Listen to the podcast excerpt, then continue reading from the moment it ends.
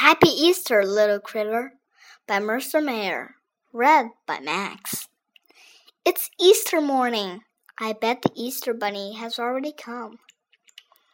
I'll quietly tiptoe downstairs and find all the Easter goodies before anyone else wakes up.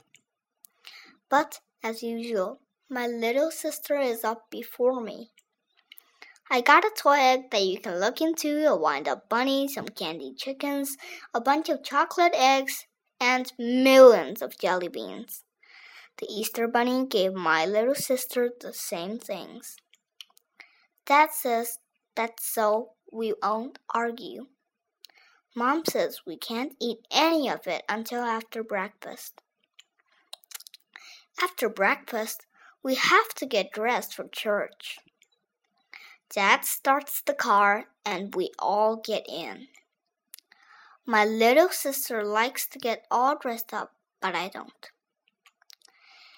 At church, I can't see anything because everyone is wearing funny hats. After church, all the kids dye Easter eggs. I think my eggs are the best.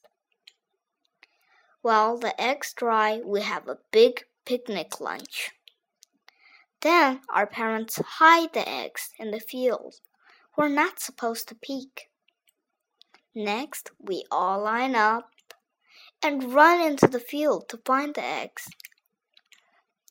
Sometimes too many kids find the same egg. Sometimes you walk right by an egg and someone else finds it. Sometimes the little kids don't find any so you'll have to help him. But by the time we go home, everyone has had a happy Easter.